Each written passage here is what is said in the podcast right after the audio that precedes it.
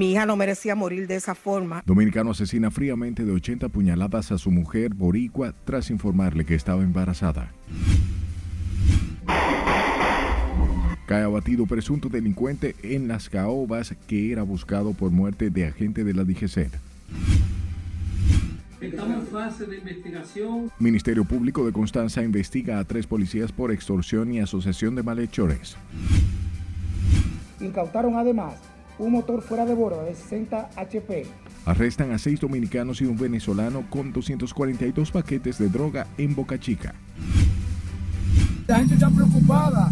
Por cuarto día consecutivo tratan de extinguir incendio que ha afectado cientos de hectáreas en Dajabón. Impuestos Internos informa que las recaudaciones durante el 2022 sobrepasan los 656 mil millones. Para luego que hagamos el trabajo de determinar cuál es la ruta crítica que vamos a hacer. Diputados acuerdan invitar a la Junta y a otras entidades para discutir proyectos sobre régimen electoral. Consternada. Así como ella falleció. Y las autoridades sanitarias descartan se haya producido decesos a causa de cólera en el país.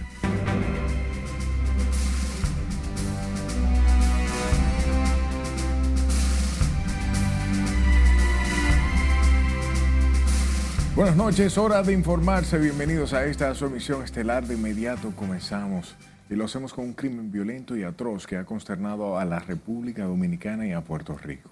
Se trata de una joven boricua que llegó al país a pasar las navidades junto a su novio en el sector de Villa Carmen, municipio Santo Domingo Este.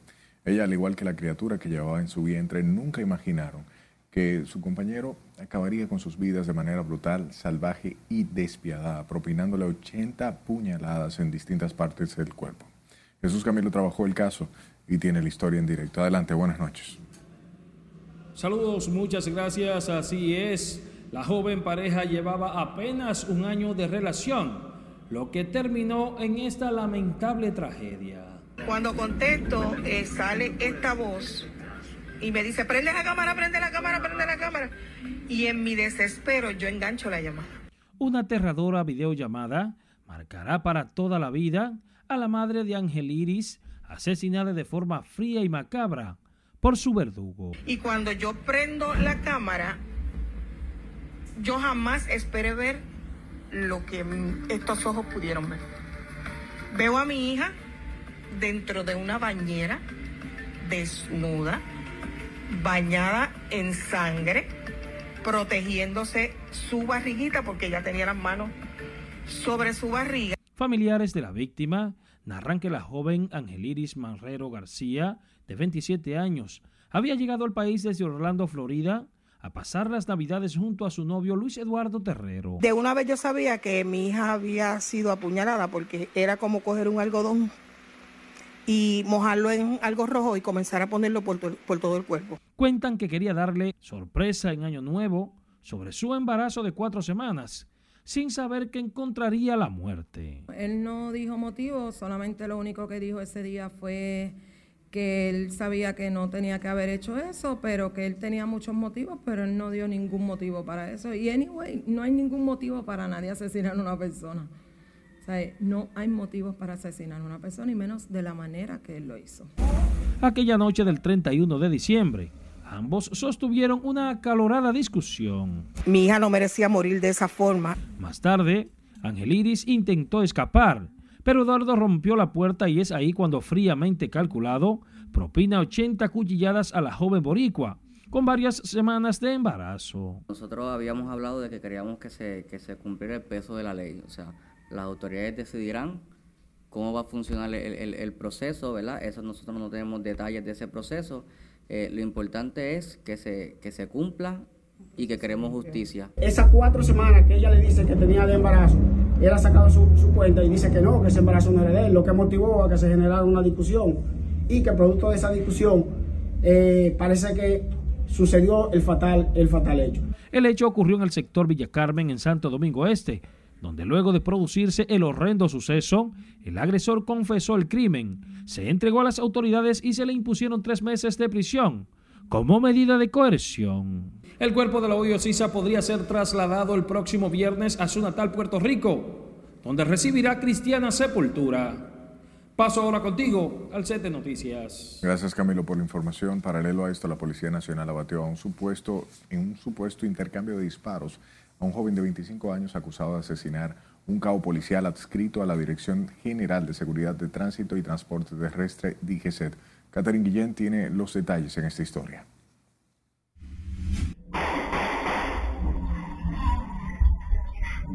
Anderson Ramos Canela, alias Coca, de 25 años, cayó abatido a manos de la policía mientras repartía un botellón de agua en su función de delivery que casualmente desarrollaba ese día en sustitución de un amigo. Creo que paraba aquí, sí, paraba aquí eh, mecaniqueando motores y ayudando a todo, a todo el que le dijera, bótame una basura, e iba la botaba, frígame esto y lo fregaba, eh, lávame ese carro y lo lavaba. Sobre su muerte, la policía informó que había caído abatido tras enfrentar a tiros a una patrulla. Sin embargo, en las imágenes que quedaron captadas en cámara de seguridad, amerita una investigación. Así lo asegura Pedro Núñez, un compañero de trabajo, quien pidió se reserve su identidad. Salió a llevar ese pedido y vinieron y dijeron que lo, lo habían avaliado y ya. María Sánchez, otro nombre ficticio que utilizamos para esta historia de una vecina que pidió se conserve también su identidad, narró lo sucedido. Él se paró porque él no sabía muy bien la dirección que le habían dado, porque él no es el delivery. Él iba a hacer el favor porque el delivery llegaba hoy del colmado. Entonces, él dijo, para ayudar al muchacho, que a veces lo ayudan, estaba tareado, le dijo, ven, pero él estaba buscando la dirección que era por aquí. Pero él, aunque él sabía que área, porque el muchacho transitaba el de aquí, pero no sabía, no está acostumbrado a llevar esa agua por esta manzana. Entonces como que iba mirando, frenando y ahí mismo yo, y yo lo estaba paseando. Según el informe de la policía, el occiso portaba una pistola ilegal con calibre de 9 milímetros y asegura que Anderson Ramos, alias Coca, abrió fuego contra los agentes que llegaron al lugar del hecho. La policía indicó que el joven era buscado de manera activa por ser uno de los presuntos autores de la muerte del cabo policial adscrito a la DGC, identificado como Sondri Castillo de los Santos, de 33 años, quien murió en medio de asalto perpetrado la madrugada del pasado 7 de julio en el centro de retención vehicular ubicado en la autovía de Samaná. Catherine Guillén, RNN. Por otro lado, un agente de la policía vestido de civil respondió a tiros a los atracadores que habían despojado de sus pertenencias a varias personas que compartían en una calle en el sector Los Reyes al en Santiago Norte, al norte de Santiago. Una cámara de seguridad captó cuando uno de los asaltantes se desmontó de un carro Hyundai blanco frente a la casa donde se encontraba el miembro de la uniformada. En ese momento el agente salió de la residencia con su arma y dispara a los delincuentes mientras huían a bordo del vehículo. Y la Fiscalía del municipio de Constanza investiga a tres agentes de la Policía Nacional adscritos al DICRIM acusados de presuntas extorsión y asociación de malhechores en el ejercicio de sus funciones. Se confirmó que el Ministerio Público de ese municipio mantiene una investigación en curso en contra de un capitán, un teniente y un sargento fase de investigación, son varios hechos, eh, no puedo divulgar hasta ahora porque estamos eh, indagando sobre esa parte. Pero tenga la certeza y la seguridad de que la tengamos, se lo vamos a dar. Inmediatamente ya tengamos la coerción preparada y se conozca la misma, divulgaremos nombre, datos eh, y todo lo que tenga que ver con el proceso. De acuerdo a la investigación, los agentes supuestamente apresaban a los ciudadanos y los obligaban a entregarles dinero para dejarlos en libertad. Mientras que la Policía Nacional aseguró hoy que el patrullaje de los agentes del cuerpo del orden para garantizar la tranquilidad de la población y prevenir delitos ha dado resultados positivos contra la delincuencia y que se mantendrá en todo el país. En tanto, ciudadanos dicen estar conformes con la estrategia que incluye un reforzamiento de los oficiales y los trabajos de supervisión policial, aunque vean necesarios eh, medidas adicionales contra la criminalidad y la delincuencia para una mayor protección de la ciudadanía. Con estos detalles, Scarlett Richard. Los actos delictivos en el país han obligado a las autoridades a reforzar el patrullaje preventivo que se ha incrementado en las áreas comerciales y zonas residenciales para eficientizar los trabajos de prevención y disuasión del delito. Cuando hay voluntad de que la policía haga el trabajo, se hace.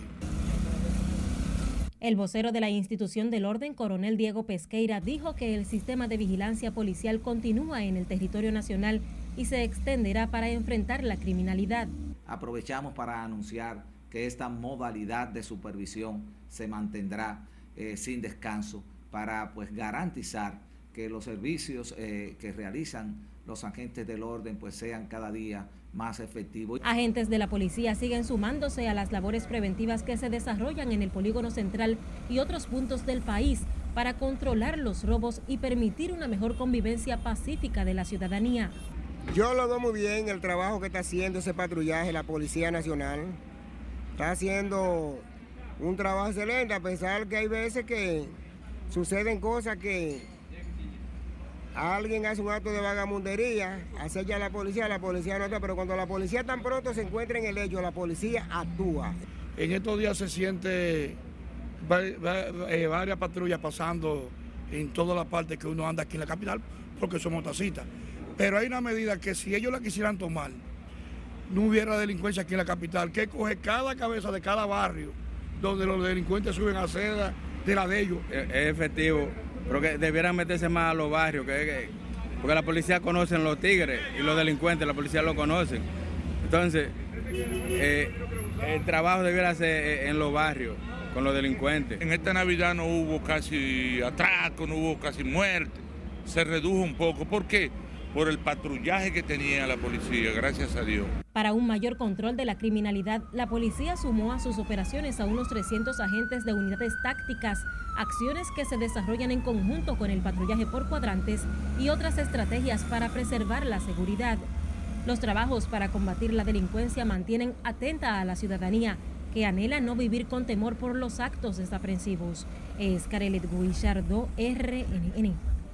Y la Dirección Nacional de Control de Drogas, la Armada de la República y la Fuerza Aérea, coordinados por miembros del Ministerio Público, confiscaron 242 paquetes presumiblemente de cocaína frente a las costas del municipio de Boca Chica, provincia de Santo Domingo. Una operación que dejó al menos siete detenidos mientras continúa la investigación. Nos amplía Margarita Ramírez. Esta persecución duró aproximadamente de seis a siete horas y la Armada de la República Dominicana fue determinante. En una operación conjunta que duró varias horas, unidades marítimas, aéreas y terrestres dieron persecución a los ocupantes de una lancha rápida, quienes tenían la intención de introducir a territorio dominicano una importante cantidad de sustancias controladas. En este primer decomiso del año, las autoridades lograron interceptar a pocas millas de las costas de Boca Chica una embarcación con nueve pacas con 242 paquetes de la sustancia. Las unidades tácticas y de reacción incautaron además un motor fuera de borda de 60 HP, tres GPS, una brújula, tres teléfonos satelitales, cuatro chalecos salvavidas, tres garrafones de combustibles, un botiquín, una mochila con prendas de vestir, entre otras evidencias.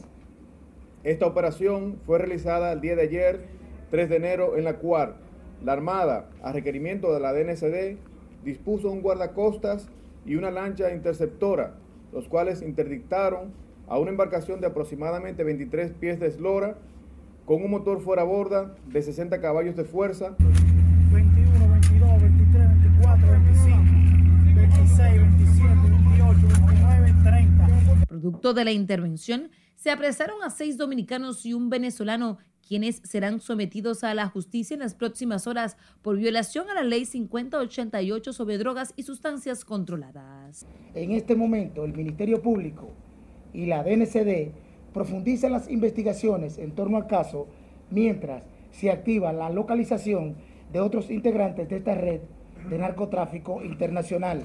Con esta operación, la Armada de República Dominicana reitera el apoyo irrestricto a la DNCD como también a cualquier otra institución del Estado que lucha contra los crímenes nacionales e internacionales. Al cierre del 2022, las autoridades decomisaron más de 31 toneladas de distintas drogas, logrando superar las cifras del 2021. Los 242 paquetes ocupados en esta nueva operación fueron enviados bajo cadena de custodia al Instituto Nacional de Ciencias Forenses que determinará el tipo y el peso exacto de la sustancia. Segundo saco. Sí. Uno, dos, tres, cuatro, cinco. Al cierre del 2022, las autoridades lograron ocupar más de 31 toneladas de distintas drogas, superando las cifras del 2021. Margaret Ramírez, RNN. Mientras militares dominicanos que fueron enviados a Irak en los años 2003 y 2004 reclamaron este miércoles el pago correspondiente de viáticos ordenado por el presidente de la República, Luis Abinader. Los veteranos aseguran que más de 150 hombres de los 600 que participaron en las tareas de estabilización del conflicto bélico hace ya más de 20 años no aparecen en la lista para recibir los recursos económicos por sus servicios en el exterior. Hemos venido en diferentes ocasiones aquí al Ministerio de Defensa para que se nos entreguen otro cheque y no nos dejan pasar de la casa de guardia. En la casa de guardia siempre hay un sargento, un oficial anotando los nombres de los veteranos que vienen a reclamar su cheque para someterlo a un sistema de depuración. Y yo me pregunto, cuando nosotros nos embarcamos en ese viaje para ir a Irak, a ellos no se les detravió ningún nombre, fuimos los 604 hombres. Ahora nos están diciendo que a partir del día 15 van a comenzar a hacer una depuración para después de ahí comenzar a confeccionar los cheques, que no es que lo van a hacer ahora tampoco, no, es para confeccionar una depuración de la lista. Yo mismo, ahí en la Secretaría de la Fuerza Armada, eché como 25 años, yo no aparezco en ninguna lista ahí que fui a Irak. No sé dónde que me tienen metido y me han anotado en todas partes. Los soldados que integraron las tropas en Irak llamaron al presidente de la República y al ministro de Defensa a integrar una comisión de solución a la problemática. El Ministerio de Defensa informó que continúa con el pago de los viáticos por un monto superior a los 69 millones de pesos a través de cheques para 442 veteranos.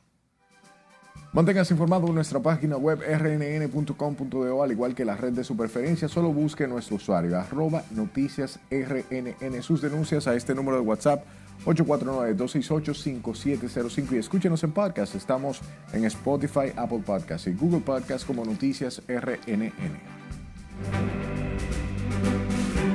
La gente está preocupada. Es tiempo de una pausa comercial al volver. Incendios forestales en Dajabón cumplen hoy cinco días. No se había producido así de grande, primera vez. Se desconocen causas que provocaron el incendio en el sector El Almirante de Santo Domingo Este. Es una ley orgánica que requiere... Y Cámara de Diputados discutirá mañana ley de régimen electoral. Ya regresamos.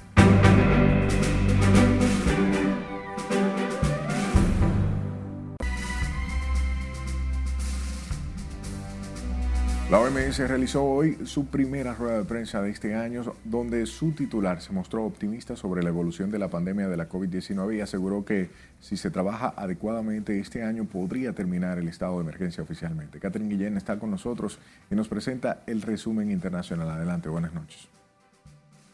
Gracias, buenas noches. El máximo responsable de la OMS insistió en que pese a los progresos, el COVID-19 sigue siendo un peligroso virus para nuestra salud nuestras economías y nuestras sociedades, ya que cada semana siguen muriendo en el mundo unas 10.000 personas debido a esta enfermedad.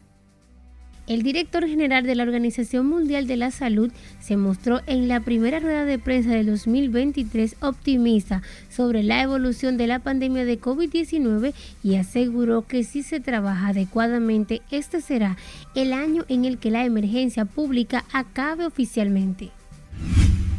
La Embajada de Estados Unidos en Cuba reanudó este miércoles sus servicios consulares y la tramitación de visados tras una pausa de más de cinco años durante la administración de Donald Trump en la Casa Blanca. El presidente de Estados Unidos, Joe Biden, afirmó que tiene la intención de visitar la frontera con México cuando viaje la próxima semana a la cumbre con líderes de América del Norte en la Ciudad de México. Esta sería la primera visita de Biden a la frontera desde que asumió el cargo y ocurriría mientras los funcionarios continúan lidiando con una crisis migratoria y un sistema de inmigración que los funcionarios del gobierno califican de estropeado.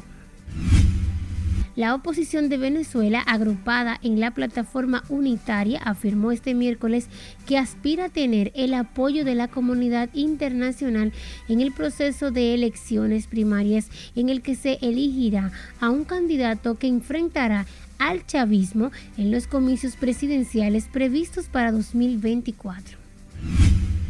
La capilla ardiente de Benedicto XVI, que falleció el pasado sábado a los 95 años, cerrará hoy después de tres días y más de 200.000 personas que han podido ya despedirse del Papa emérito, mientras que se ultiman los preparativos del funeral de este jueves en la Plaza de San Pedro. El ministro ucraniano de Exteriores Dimitro Kuleva anunció hoy en una sesión informativa virtual que una de las prioridades de este año es estrechar los lazos con la región de América Latina. Agregó que el próximo documento estratégico que adoptará el Ministerio de Asuntos Exteriores este año será la estrategia latinoamericana y aseguró que en 2023 se verá un fuerte retorno de Ucrania a esta región.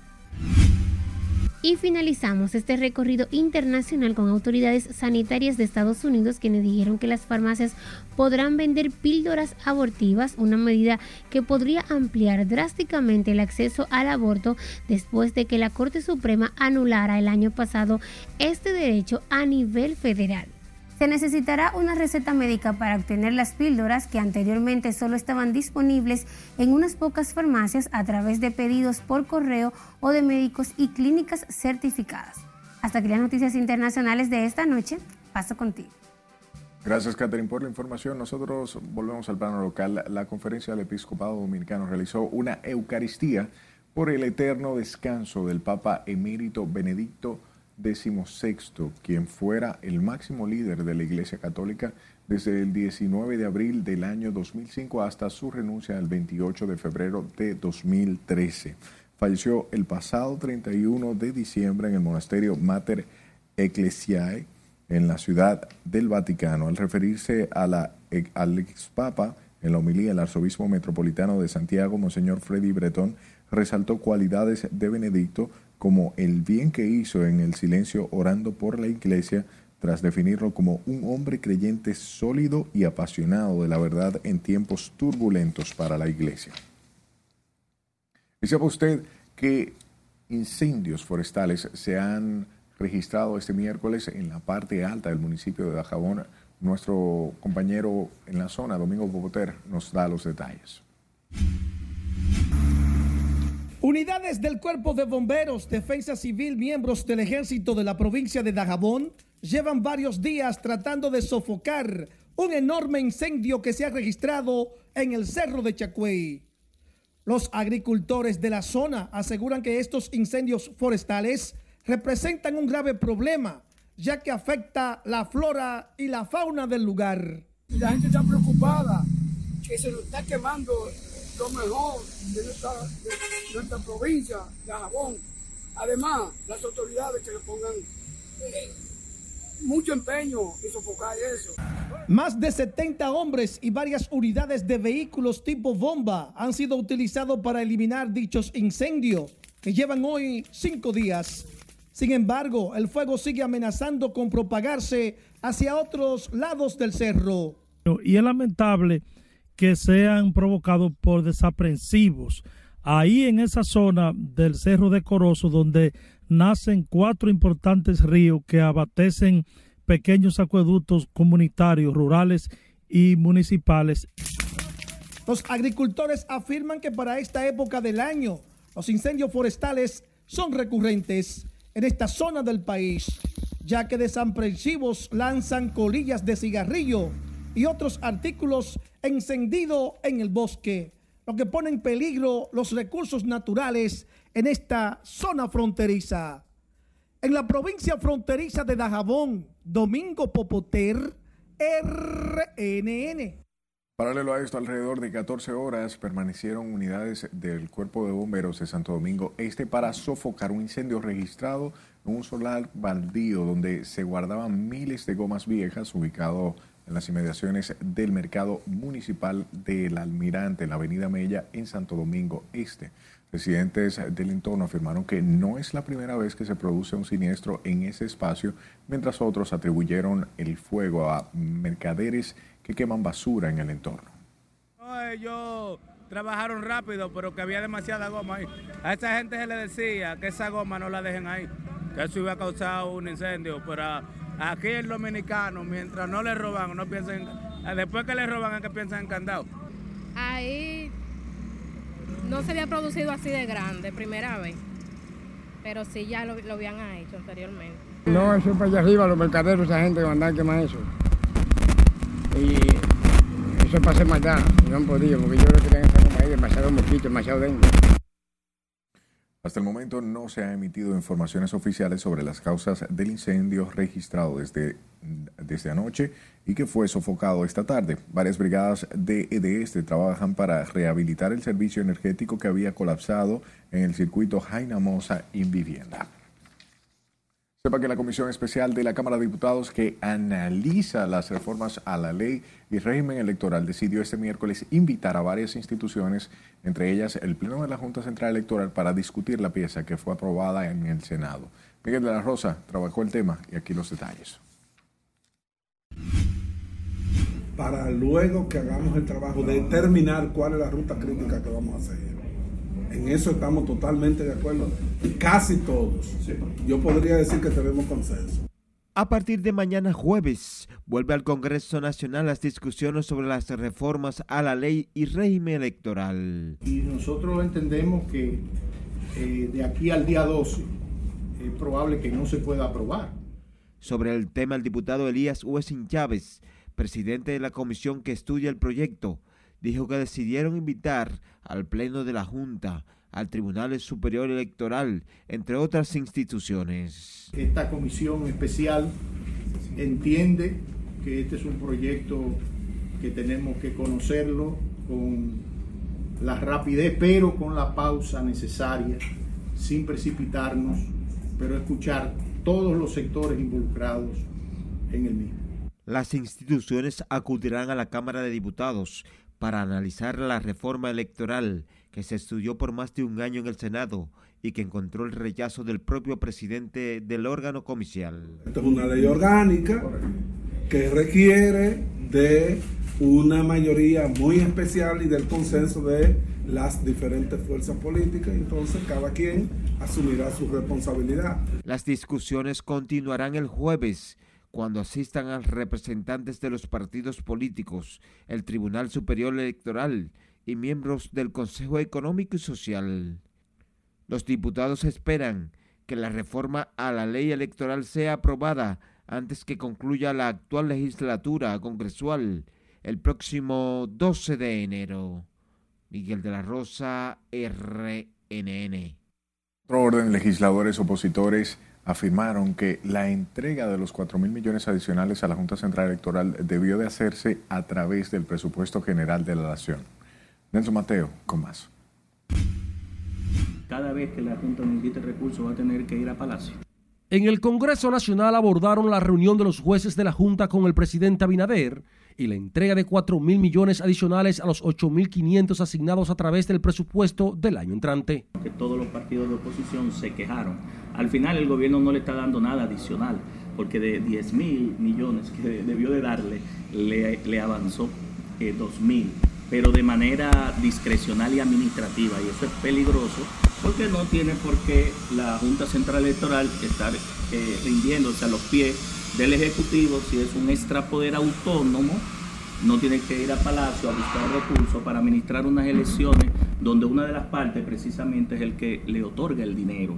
Y como Tobías de la Fuerza del Pueblo, Dionisio Restituyo del Frente Amplio entiende que entregarle de manera administrativa el Poder Ejecutivo 4 mil millones a la Junta vulnera la institucionalidad de la nación. Que no es el gobierno que tiene que entregarle los recursos a la Junta, sino el Congreso, porque la Junta es una dependencia del Congreso. Esas son de las cosas que nosotros tenemos que avanzar hacia la institucionalidad, porque posiblemente quien dirige el gobierno sea candidato. Entonces, no puede ser el gobierno. Sin embargo, los oficialistas consideraron como oportuno que el presidente de la República entregara esos recursos a la Junta. Se inscribe dentro de lo que ha sido la política del presidente Abinader, tratar de que todos los problemas, eh, que todo lo que pudiese generar problemas quede execrado de la vida nacional. Esto lleva tranquilidad al pueblo dominicano, le desarma a la Junta ante cualquier eventualidad y le permite trabajar con holgura, hacer su trabajo con holgura. Obviamente eh, como primer poder del Estado, se debió venir aquí, debieron venir a darnos explicaciones a nosotros. Eh, Y es una exigencia que nosotros tenemos que hacer a la Junta Central Electoral. A veces vemos instituciones y organismos que quieren legislar y hacer la función que les corresponde. Deben permitir que cada poder del Estado haga su función. El gobierno, con los 4.000 adicionales, completa 12 de los 18.000 millones solicitados por la Junta para este 2023. Nelson Mateo, RNN. A propósito, el presidente del Partido Revolucionario Dominicano, Miguel Vargas Maldonado, favoreció que se haya tomado el camino del diálogo entre la Junta Central Electoral y el Poder Ejecutivo. El titular del Partido Blanco también favoreció la decisión del gobierno de asignar más de 2 mil millones de pesos adicionales al presupuesto de la Junta para este año preelectoral. Vargas Maldonado reiteró que el PRD siempre estará del lado de los mejores intereses del país. Y el consultor jurídico del Senado de la República, Félix Damián Olivares, defendió el proyecto de ley de fideicomiso público aprobado por la Cámara Alta, asegurando que cuenta con los controles necesarios para garantizar transparencia en los procesos de alianza público-privado. El doctor Olivares explicaba que las críticas tanto del PLD como la de la Fuerza del Pueblo no se entiende cuando ellos votaron por el proyecto. Aquí hay muchos prejuicios. Eh, la, la, colonización de América y el digamos el desarrollo de los Estados Unidos fue un desarrollo empresarial. El descubrimiento de Nueva York y todo eso y, y de las Carolinas y la parte relativa a la parte francesa de fueron empresas que las desarrollaron y que financiaron. Y ahí hubo una bellísima conjunción del interés público con el interés privado.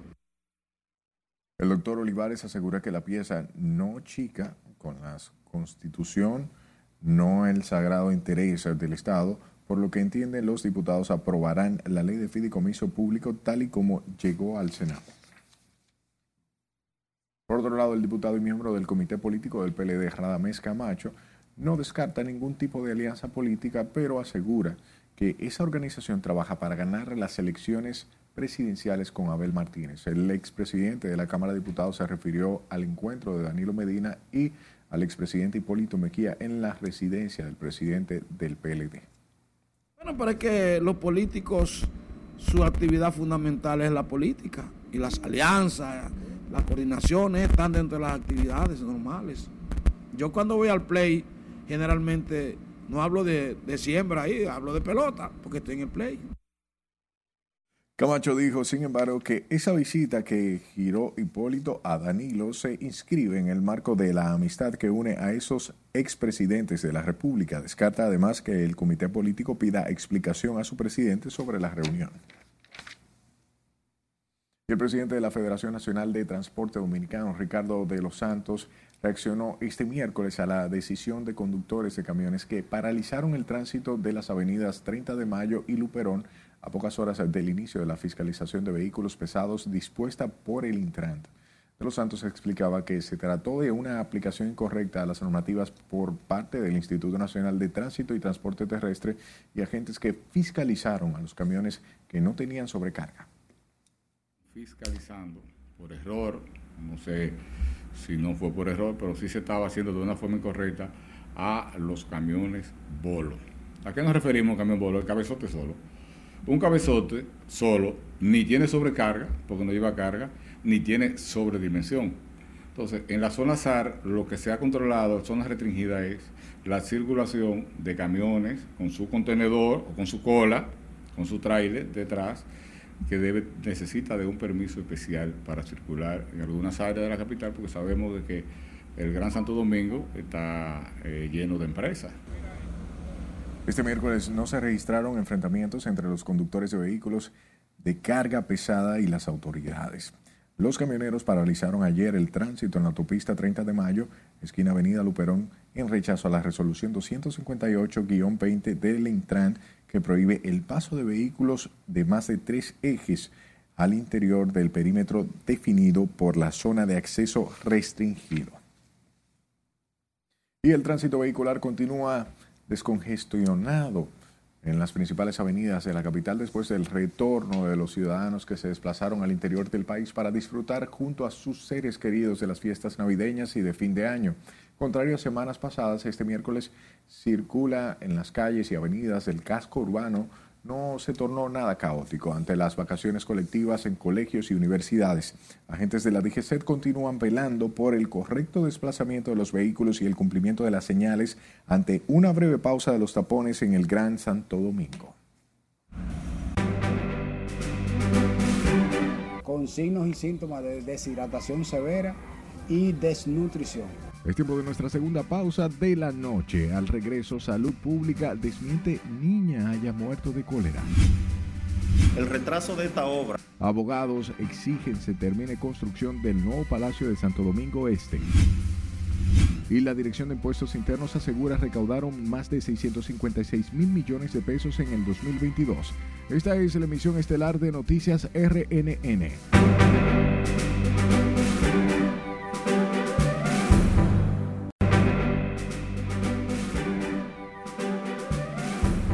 Gracias por su tiempo. Hablemos de la muerte de una niña de dos años que había sido atribuida al cólera en el sector La Sursa y esto encendió las alarmas en el sector, mientras el Ministerio de Salud Pública aclaró que la bebé presentó desnutrición el pasado 31 de diciembre y una bacteria intestinal por la ingesta de alimentos contaminados. Laura Gamar se trasladó a La Sursa y nos muestra la preocupación de sus residentes. Me siento bien consternada según ella falleció. ¿Cómo es? Aunque las autoridades sanitarias descartaron que fuera el cólera la causa del deceso de la niña Ángela Martínez, de dos años, reina el temor entre familiares y vecinos por el brote de la enfermedad en esta comunidad. Los casos de cólera en la Sursa intranquilizan a esas familias que temen sus hijos corran la misma suerte de la menor que falleció el fin de semana. Mire, ella lo que le dio fue una fiebre y de eso le dio un paro. Y ya. Eso fue lo que le dio a ella. ¿Pero ella tenía varios días con la fiebre? No, eso fue repentinamente. Nos sentimos mal porque ella era una niña, al ser pequeña, era una niña alegre con todo el mundo. Y nosotros estamos asustados, ninguna sanidad nos viene a, a fumigar esto aquí, y a revisarnos, qué sé yo, que nosotros estamos muy asustados. Porque hay muchos muchachos en el patio. Estamos asustados y nosotros no tengamos agua. Mira, ahora mismo voy para el a buscar un galón de agua para todo. A mí me preocupa porque mis nietos andan aquí y son muchachos que tienen muy poca tendencia. Andan, a mí me preocupa yo que, que si vienen y lo examinan también. Mientras las autoridades aclararon las causas de la defunción de la infante, que llegó con deshidratación y otros síntomas a la carpa médica y explican las razones por las que se les realizó la prueba del cólera. Con signos y síntomas de deshidratación severa, y desnutrición. Ese fue el diagnóstico diferencial para referirlo, de presunción para referirlo al hospital. Se trató de canalizar, pero no fue posible la canalización por el, estado de, deshidratación que tenía la niña. Entonces se envió al Hospital Santo Socorro, eh, fue ingresada inmediatamente y nos enteramos porque a las 4 de la tarde había fallecido. Los médicos encargados en los hospitales móviles instalados en la zona desde hace 22 días indican que se han atendido emergencias, pero relativas a otras condiciones de salud. La mayoría vienen por diferentes tipos de situaciones de salud. ¿Por qué no han detectado sospechas? Bueno, es que para nosotros ahora mismo, como estamos en, en, este caso, cualquier diarrea es una sospecha. Exacto. Y, si no sospecha, se investiga para ver si es cólera. Por eso le hacemos la prueba de cólera a todos los pacientes con EDA. En tanto que residentes en ese sector continúan utilizando el agua de la poza pese a la advertencia de contaminación y los tinacos instalados con agua potable permanente para mantener la higiene. Las autoridades insisten en que las personas con síntomas sospechosos de cólera no deben automedicarse y mantienen el llamado a acudir a los centros de salud más cercanos para recibir las debidas atenciones. Laurila Mar, RNN. Por otro lado, el Centro Nacional de Sismología de la Universidad Autónoma de Santo Domingo informó sobre un temblor de tierra que registró, se registró a las 12 y 48 de la tarde de este miércoles en Punta Cana, provincia La Altagracia. El movimiento telúrico tuvo una intensidad preliminar de 4.5 grados a unos 10 kilómetros de Punta Cana. El sismo se sintió también en gran parte del Distrito Nacional, aunque en menor proporción. Por el momento no se han reportado daños humanos ni materiales. Y el Centro de Operaciones de Emergencias emitió este miércoles alerta verde para ocho provincias por lluvias que están siendo provocadas por una vaguada.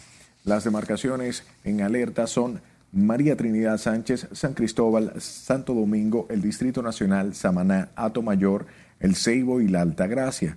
El COE indicó que la medida fue adoptada ante posibles crecidas de ríos, arroyos y cañadas, así como inundaciones urbanas y repentinas. De acuerdo a meteorología, las lluvias aumentarán en las próximas horas con tormentas eléctricas y ráfagas de viento. Cambiamos el tema. El juzgado de instrucción de atención permanente del Distrito Judicial de la Altagracia dictó libertad pura y simple al capitán de la embarcación que se vio envuelta en el incidente donde perdió la vida la estadounidense Saride Hernández López en la playa Palmilla. El Ministerio Público, representado por el Adivi Sedano Santana, había solicitado prisión preventiva contra el dominicano Ariel Taveras, según el expediente solicitado de medida de coerción. Se recuerda que la turista Saride Hernández López, de 55 años, llegó muerta al muelle de Casa de Campo a consecuencia de las heridas causadas las hélices de una lancha que fue manipulada por un menor de dos años. Cambiamos nuevamente de tema. Abogados demandaron este miércoles la terminación de los trabajos de construcción del nuevo edificio del Palacio de Justicia de Santo Domingo Este, debido a que el viejo no está en condiciones para realizar los procesos judiciales. Con más, Juan Francisco Herrera pero entendemos que ya esa obra debe ser un carácter, carácter de urgencia. El Palacio de Justicia de Santo Domingo Este luce deteriorado y con espacios limitados para los usuarios del sistema. Por eso los abogados reclaman la conclusión del edificio nuevo que comenzó en el 2015. Entiendo que la situación del palacio no es la mejor para los profesionales del derecho, incluso para los mismos usuarios yo que me, desarrollé también en el Poder Judicial, sé que es un poquito difícil uno llevar a cabo el ejercicio del derecho en edificaciones como esta, por lo que yo entiendo que debería de, llevarse a cabo con la mayor brevedad posible la terminación de dicho palacio. El abogado Miguel Ángel Lebrón asegura que realizar los procesos judiciales se complican hasta para obtener las copias, ya que parte de los trabajos se hacen en un furgón Claro, estas no son las mejores condiciones en las que están operando el sistema judicial, llámense los jueces, los fiscales, el sector administrativo, para los abogados y más aún hasta para los propios internos. El retraso de esta obra ha traído como consecuencia el cúmulo de, de imputados en todas las cárceles del país y ha provocado un daño inminente en la administración de justicia. Este alguacil que tiene años de labor también se queja porque esa situación retrasa los fallos. Las cuestiones judiciales, como está ampliado ya en este municipio, eh, eh, ya, ya hay que dar importancia a lo que se está haciendo y terminarlo y seguir para que las cosas sean mejores. El nuevo Palacio de Justicia de Santo Domingo Este está terminado en gran parte de la estructura física, pero están demorados los trabajos. Por eso las quejas de los abogados. Juan Francisco Herrera, RNN. La Dirección de Impuestos Internos informó que las recaudaciones a diciembre del 2022 sumaron los 58.303 millones de pesos para un crecimiento interanual de 16% y un cumplimiento de 109.8% durante este periodo. Impuestos Internos notificó que acumuló una recaudación de 656.775 millones de pesos en el periodo enero-diciembre del 2022. A través de un comunicado, la entidad explicaba que esta recaudación estuvo acompañada de un alto nivel de cumplimiento por parte de los contribuyentes que ascendió al 102% de lo estimado en el presupuesto del pasado año. Sin la limpieza no hay, no hay sanidad. Vamos a nuestro último corte de la noche. Cuando estemos de vuelta, moradores de Santo Domingo Este se quejan de los vertederos improvisados ahorita o mañana se pone bien fuerte. Proximidad de la celebración del Día de los Reyes Magos reactiva el comercio.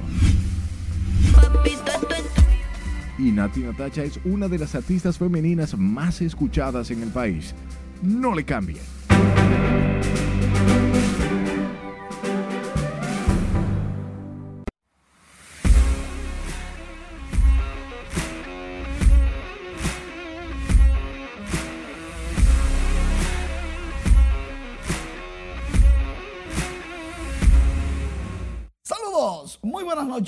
Nos vamos inmediatamente para el Cibao, para el Estadio Cibao Casa de las Águilas Cibaeñas y Emilio Bonifacio conecta otro más. Triple remolcador de la cuarta carrera en el cuarto episodio. Un rally que ha mantenido a los Tigres del Licey ganando el partido. Emilio Bonifacio consiguió la cuarta carrera, pero antes Luis Barrera había remolcado dos con un hit y Sergio Alcántara con un triple había remolcado a Barrera.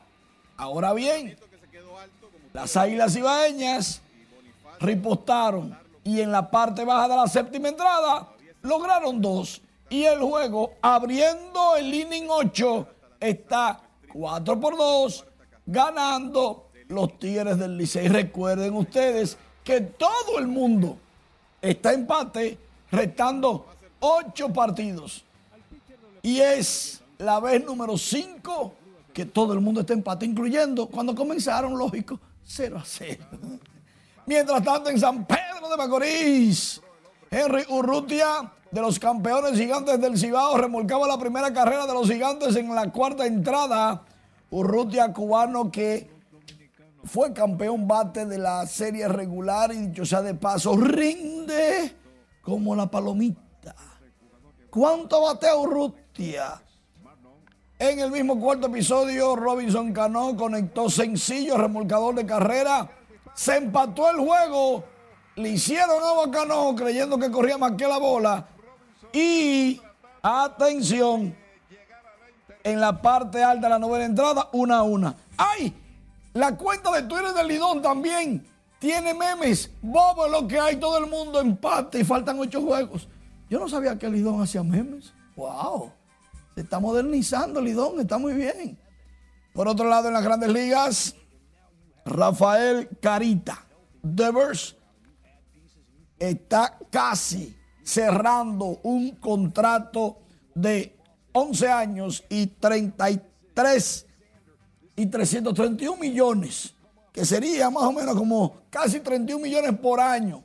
Devers, el estelar de los Rojas luego de la salida de Sander Bogarts y de Mookie Betts años anteriores, sería el segundo bate de esa alineación que se proyecta ser atractiva y lógicamente vamos a ver cómo le va.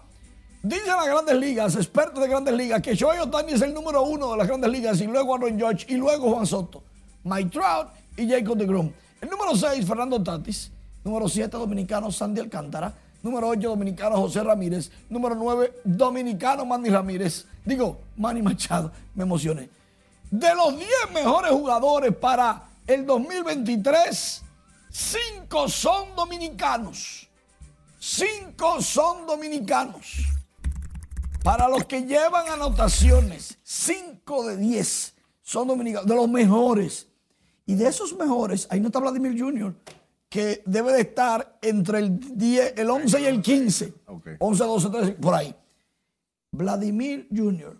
y Juan Soto son los únicos dominicanos estelares que le falta el baile de los 300 millones en un contrato. Y lo van a lograr en cualquier momento. Y Sandy Alcántara también debe de, lograrlo. claro, porque es el mejor de los lanzadores. Pero las cosas van bien. ¿Quiénes se van arriba en, en el empate? Bueno, todo luce indicar que que el Licey. Pero yo voy a dejar eso así. Eh, está difícil, ¿sabes? Ok. Hay bobo. Es verdad. Sí. Gracias, Mane. La principal esperanza de los residentes del sector Mano Guayabo de San Juan para este 2023 es que las autoridades resuelvan el problema del sistema cloacal, colapsado hace varios años. Julio César Mateo nos dice por qué. Aunque han pasado varios años en estas condiciones, los habitantes en Mano Guayabo guardan la esperanza de que el sistema cloacal sea intervenido por las autoridades. desorganizado que hay, porque los políticos que tenemos aquí no lo pasan por aquí, nada más cuando están en campaña. Este promedio aquí tiene más de, más de 15 o 20 años y los políticos por aquí no pasan. Se quejan de que pese a las gestiones realizadas, solo han recibido promesas. Todo el tiempo tenemos la misma problemática porque vienen, nos miden, prometen, se van gobierno, vienen gobierno y como ustedes verán tenemos niños, nietos y nosotros que ya tampoco somos niños, no tenemos salud, tenemos una problemática que por aquí no se han muerto varios niños por la misericordia de Dios. Expresaron que en una ocasión por instrucción de algunas autoridades hicieron colectas para comprar tubos y luego no aparecieron los equipos para realizar los trabajos. Una reunión para cada quien comprar su té, reunimos el dinero y fue en Semana Santa, no sé cuántas Semanas Santas han pasado, esperando el Señor. Ahí está la prueba, todos los nombres de los vecinos que aportaron su dinero, que no somos ricos. Ahí la tengo y el bajo a materia fecal afectándonos a todos, que no podemos ni comer, ni respirar, ni nada. Por el hedor que emana de las aguas negras, los habitantes en Mano Guayabo mantienen sus casas cerradas, mientras otros contemplan mudarse del sector. Un aquí que hasta los clientes se lo han ido porque el agua de la cloaca se lo mete dentro del salón. Las familias afectadas por el colapso del sistema cloacal en Mano Guayabo esperan que las autoridades resuelvan la problemática sin tener que lanzarse a las calles a protestar. En San Juan de la Maguana, Julio César Mateo, RNN. Sepa que los problemas de basura en el municipio de Santo Domingo Este continúan siendo un dolor de cabeza para quienes viven en los barrios de esa zona. Con más, Juan Francisco Herrera. enfermedad, mosquitos, toda clase de, de infección. Veo, oiga, basura, basura, basura. En los sectores de Los Mina, Villa Duarte y hasta el ensanche Osama de Santo Domingo Este se observaron vertederos improvisados lo que preocupa a los moradores. Pues ellos no pasan todos los días, ¿no? Y a veces duran dos y tres días y no, no pasan. Eh, por eso que se acumula mucha basura ahí, porque si ellos pasaran dos días, o por lo menos un día sí, un día no, no se acumulara tanta basura ahí. El cúmulo de desechos sólidos genera contaminación y enfermedades. Porque se acumula mucha basura. De hecho, la basura yo principalmente se la pago a alguien, a un muchacho que la recoge. No di que directamente a un camión ni a nada que tenga que ver con el ayuntamiento, porque tenemos situación con el tema de la basura y es una realidad que uno no puede esconderla ni, ni, ni, decir otra cosa. Este vendedor de empanadas también les preocupa la cantidad de basura en el municipio debido a la poca frecuencia de los camiones recolectores de desperdicios. Entonces todo el mundo la acumula ahí y a todo el mundo acumularla ahí, entonces el montón de basura todos los días. Los moradores de Santo Domingo Este esperan que las autoridades de la alcaldía aumenten la recogida de basura y otros escombros para evitar enfermedades. Juan Francisco Herrera, RNN. Y el comercio ha vuelto a dinamizarse en la República Dominicana después de la Navidad y el feriado de fin de año debido a la celebración del Día de los Santos Reyes Magos este viernes 6 de enero. En las tiendas de juguetes ya se observa una fluidez de clientes que prefieren hacer sus compras más temprano. Laura Mar trabajó este tema y aquí los detalles. El que pueda venir, que venga ahora, porque ahorita o mañana se pone bien fuerte.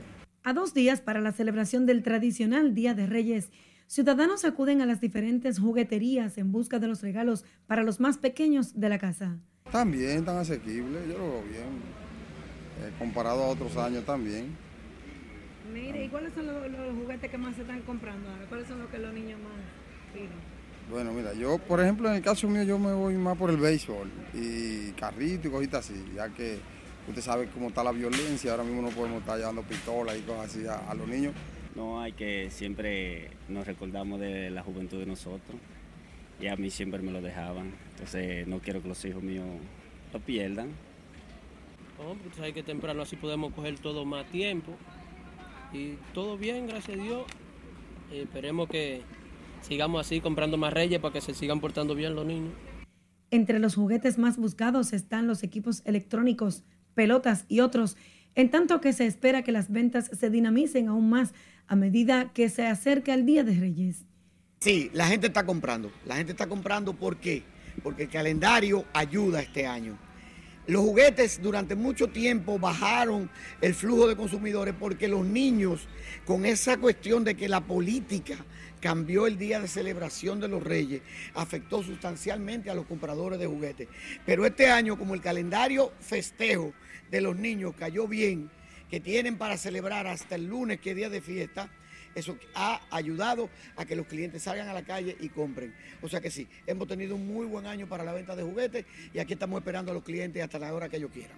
El Día de los Santos Reyes es una festividad que se celebra cada 6 de enero, cuando se rinde honor al nacimiento del niño Jesús, quien fue visitado por los tres reyes magos, Gaspar, Melchor y Baltasar, y cada uno llevó un regalo. Laurila Mar, RNN.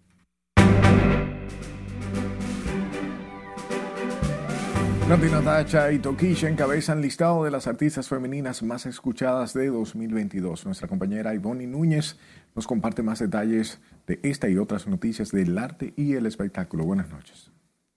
Buenas noches, Nati Natasha litera el top de las artistas más escuchadas del país. Veamos a continuación quiénes conforman más este listado. El portal web LatinX, que se especializa en proyectar la labor de las artistas femeninas en todo el mundo, destacó el listado de las femeninas más escuchadas en el país durante el pasado año 2022. El top lo encabeza Nati Natasha con 920.4 millones de stream y 8 canciones lanzadas en el año. Mientras que Tokisha ocupa el segundo lugar con 248.2 millones de stream y 12 canciones lanzadas, y en tercer lugar se encuentra Lily Goodman con 134.2 millones de stream y 3 canciones lanzadas. Las otras cantantes son Leslie Grace, Yaili la más viral, Lenis Rodríguez, La Rosmaría, La Perversa, Ángela Carrasco, Jarina de Marco y La Insuperable. Si no quiere que la gente vaya y lo salude, que se quede en su casa.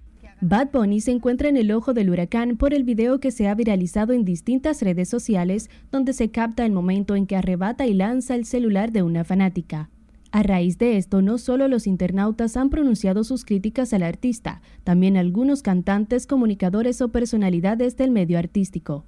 El urbano y puertorriqueño Jay Wheeler se burló de la situación colgando un video similar al altercado en TikTok. Su también compatriota Farruko utilizó las historias de Instagram para decirle unas palabras. Igualmente, la periodista Mariela Encarnación dedicó un largo post al artista, además a Damari López y Chiqui Bombón que expusieron sus comentarios al respecto.